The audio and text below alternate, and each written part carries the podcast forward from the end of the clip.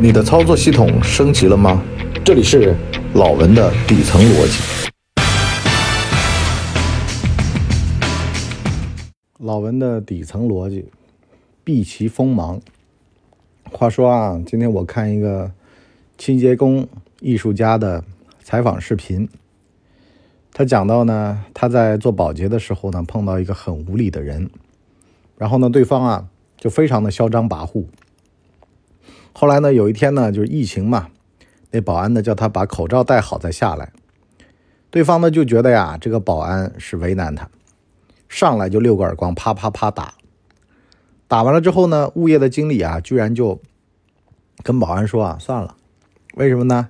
因为咱们这儿啊，吃饭就靠着他们公司租我们这小区的房子，相当于这人相当于是一个啊大租户啊，就代言人。导致到呢横行，反正呢就是极度嚣张、极度跋扈。完了呢，我就看评论，很多呢未经世事的小伙伴呢就在那说啊，恶人自有恶人磨，把他捧到天上摔死。还有人说呢，说就是因为啊姑息了，所以呢才会养奸。其实啊，我想说一个什么事儿啊，有的时候在社会上混口饭吃啊，还真就很难。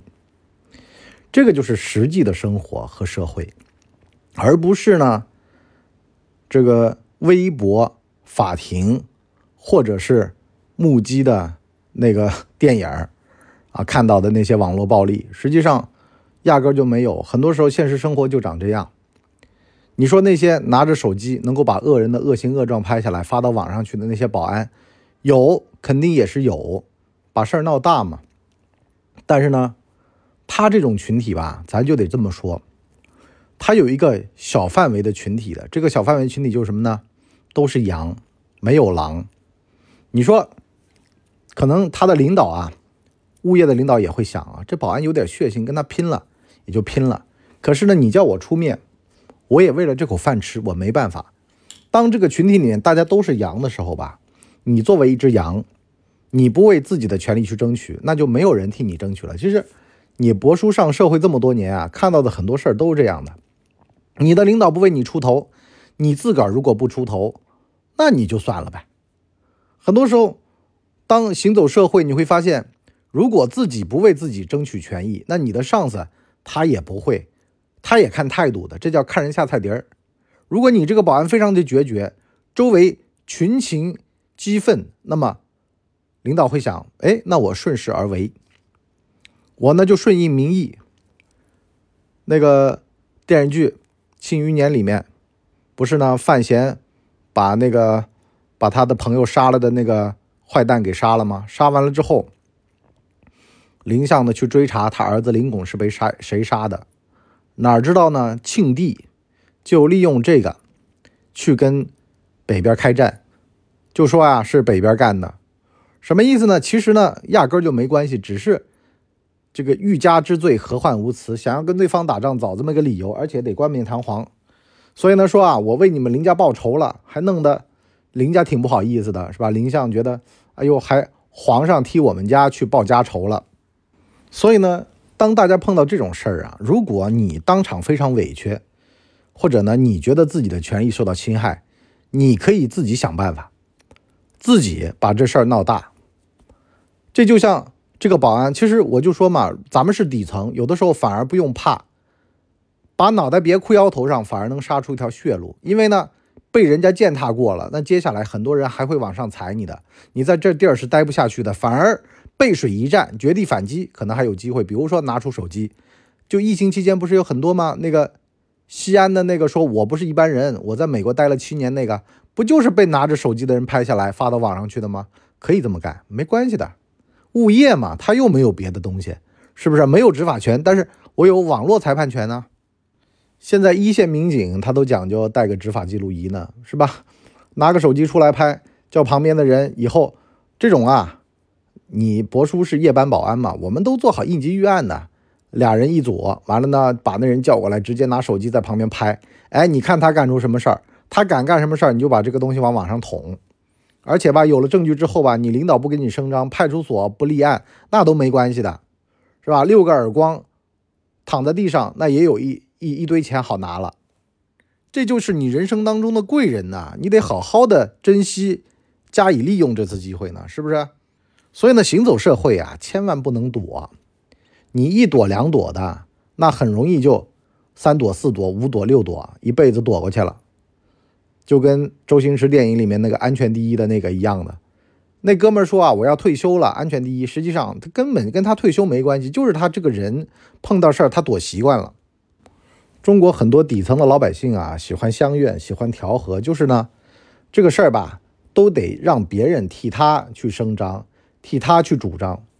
但是呢，比如说像你伯叔就这样，我的原生家庭就长这样，所以呢，一直到你伯叔到很大了才明白过来，你若不坚强，谁替你勇敢？如果说你去跟别人斗争，斗争失败了，那别人呢也会心里面忌惮一下，下次碰上你也不敢下手太狠。这也是我经常教我儿子的啊，说跟别人打架，那个头再大，可是呢，你也得要摆出一副跟他决一死战的样子。相反，因为他个头大，他怕丢丑；你个头小，你就算打败了，你叫我们大人呢，是不是啊？这个世界上很多时候就是看态度的，看你这个人态度很怂很软，那么比你小的都会爬上来的。第二个呢，就是恶人自有恶人磨的这个傻逻辑。这个傻逻辑呢，大家得这么看啊。如果说我跟你之间是不打不相识，大家是互相尊重、有边界的。可是呢，如果他踩到我的边界上了，就跟那个抖音上那个带着郭号的黑人讲的台湾腔一样的，你不要看我好好先生哦。如果你踩到我的地雷，如果你踩到我的地雷，就是 每个人都有边界的，你把边界树好，完了呢，不打不相识。跟人家真的撕上了，打起来了。相反，打得头破血流，坐一块喝酒，反而呢，大家能够以后痛痛快快的，已经打过一场了，知道对方的底线和边界在哪里了，更好相处。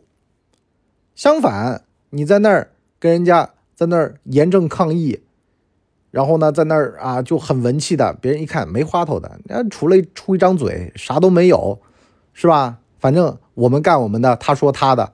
等他说完，我们也干完了，是吧？该侵害的权利都侵害完了，所以呢，这个东西就什么，勿谓言之不预。讲完这句话就可以直接开干了，就这样就得了。事儿跟你说清楚了，拿手机拍着，一二三，把这事儿干完。我不管你们别的，你们背后有什么势力，有什么实力，你都拿出来。反正在这儿这个框架下面，法律的框架下面谈。如果说你想耍什么，弄什么，那你尽管放马过来。人家想想也会掂量掂量的，这人是不是背后有后台呢？所以呢，很多的事儿啊，其实这个人有没有后台，就是他做事儿干脆利落，导致到呢别人一直以为啊这人会有什么后台。包括之前不是公安部某个大领导之前也下台了啊，就是被抓进去了。他之前扫天上人间的时候，就让别人觉得说他有上层的授意啊之类的。其实我觉得很多事情这样的，你在一个组织里面，这个组织它的职责里面。如果有这个部分，你去做就行了，你别管有没有高层受益，或者说有没有掣肘，那利益肯定是纷繁复杂、错综复杂的。可是呢，这个东西就这样的，你不碰我不碰，所以我就说嘛，如果说想当领导、想混得好，关键时候呢，有的愣一点，不要那么的精明，不要那么的，就是就是自己好像说很懂得各方面的利益的博弈、平衡等等的，你千万不要这样。当你打破了利益平衡，那你就是利益之一了，你就是粗腿之一了。相反，如果说你没有打破利益平衡，那没有打破利益平衡的基础下面，你什么都不是。当你这个组织里面你有这方面的这个行使的职责的，一旦把主动权握在手里面，那你就大权在握了。所以呢，当年他去扫天上人间这个事儿啊，媒体纷纷为之侧目。那这个东西就像势能起来一样的呀，这个势能一旦起来。它形成了这么一个很大的重力效应，大家都纷纷往它那个轨道上去贴，从而呢形成了这么一条轨道。所以呢，很多事情就是这样的：当你打破平衡，你才能建立平衡。这本来就是你该管的事儿啊，本来就是你该做的事儿啊。你的职责范围内就有这个东西了，你干嘛不去干呢？你干了，就以前不是有个叫信访的这么一个事儿吗？好了，后来就变成了幺二三四五嘛，市长热线嘛。为什么呢？就是把所有的相关利益部门都往你这儿扯，你成为了个利益枢纽。那么你的权利是最大的，所以呢，这个部门的人升官是最快的。很多事情其实就这样的，只要你成为当中的一个节点，成为枢纽，你这个地方的经济就发展起来了，是吧？你说上海、北京、广州、深圳是怎么发展起来的？就是枢纽作用啊！只要各方利益都从这儿过一道，那这个地方就发展起来。包括古代的扬州啊等等的烟花三月下扬州，那就是因为。在古运河的这个贸易体系里面，它就是枢纽啊，谁是枢纽谁赢啊。但前提是必须得打破利益平衡的呀。如果不把苏州给搞下去，上海会起得来吗？那相反，这就是从河运体系到海运体系的一个转换嘛，也是客观的海运崛起、河运没落的一个表象嘛。所以呢，千万记得，你一定要代表某一部分的利益，比如说上海是代表海运的利益，苏州是代表河运的利益。当海运的利益超过了，你就是赌的是运气了，海你要占一头，所以呢，你必须得你的职责能行使，那么你必须得占一头，那么又占了对，然后呢，又在利益博弈当中赢了，啊，赌对了，所以呢，很多时候赌性也得强，我去扫这个场所，我就得赌一把，千万不要说啊，机关算尽，每一步呢都得让别人去干，自己呢在那坐收渔翁之利，怎么可能呢？谁又不傻？只有你亲自把手给弄脏了，人家才肯跟着你往前冲呀。所以呢，回到前文，就像前面的那个物业经理一样的，他要出来单干，肯定没人人愿意跟随他。相反，如果这个物业经理有人说，我今天就算是辞了这个职，我也一定要帮你讨回这个公道，但是前提也得看啊，那哥们儿到底有没有血性。这个人都是看人的，你如果特别特别的，就是。有那个血性，那我也有血性，那咱们俩，所以这叫人挪活，树挪死嘛。有的时候你挪到了有血性的领导，你也会被激发。可是你碰到那种各扫门前雪，自己管自己啊，混得很自私的领导，那你就会觉得说暮气沉沉，就会这样的呀。所以什么叫站队啊？站队其实就是跟着能激发你和被激发的人一块儿往前冲，这个叫做站好队。站差队就什么呢？碰上了臭棋篓子下棋，他越下越臭。但是呢，还有一个前提是没见过坏的，你怎么分别出来好的呢？所以呢，人挪活其实就是差的也见过，好的也见过，更加珍惜在好的手底下干活的日子，甚至呢是自己希望能成为好的而远离坏的。所以呢，当你琢磨琢磨明白一些事儿，琢磨明白一些情况的时候啊，反而你这个后劲儿会更足，会跑得更快，知道自个儿喜欢什么，热爱什么，从而呢摒弃什么，讨厌什么，远离什么，这个人反而会跑得更快。好了，我们今天上半集就先聊到这儿。我们下半集呢，跟大家聊聊呢，就是碰到这种情况啊，你要不要恶人自有恶人磨，还是把他送得远远的，躲其锋芒？其实呢，所谓的躲其锋芒啊，也就是一种自欺欺人的表现。真的想要在社会上安身立命、往前冲的话呢，你就必须得在身边造成一种氛围或者势能，就是这人不好惹，这人是个硬茬儿啊，他不是一个软柿子。那么所有的人，如果说欣赏你的人，就会向你靠近。如果说不喜欢你的人，那些怂包他就会远远的离开你，那么就会形成一个党同伐异的这么一个客观情况，这反而是个好事儿，能让你的队伍里面狼越来越多，你呢就把小绵羊越赶越远，然后呢让自己这边变成个狼群，狼群有什么作用呢？就是嗷嗷叫往前跑，嗷嗷叫往前跑的狼群效应，我们在我们的下半集跟大家聊好了，今天就先到这，我们下半集见，拜拜。大家呢，请给我们的专辑点五星好评。